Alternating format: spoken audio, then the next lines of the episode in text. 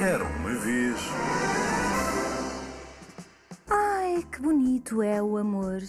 Marilyn Singer e Alet Stratoff escreveram um livro como se diz Amo-te, editado pela Jacarandá. A sério, não há que enganar, todos queremos ter um par. Animais da terra, da água, do ar.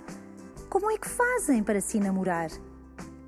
As cobras de liga enrolam-se num novelo. Nós trocamos mimos e festas no cabelo. O pássaro jardineiro apanha flores. As pessoas oferecem-nas de muitas cores.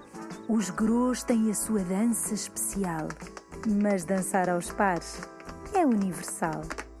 Exiba a cauda o pavão. As crianças dão a mão. O canto das baleias é sedutor. Assim são as canções de amor. As moscas dançantes dão presentes. As pessoas abraçam-se de contentes. Ai, o amor! O odor forte é o charme dos veados. Nós tomamos banhos perfumados. Agora imaginei um veado a tomar banho perfumado numa banheira cheia de espuma. Os sapos incham como balões. As crianças escrevem bilhetes com corações. Oh, não são só as crianças. Os cisnes gostam de assobiar.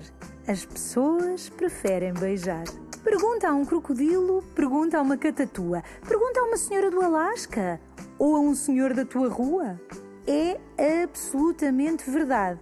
Podem até jurar-te. Todos sabemos como se diz: Amo-te.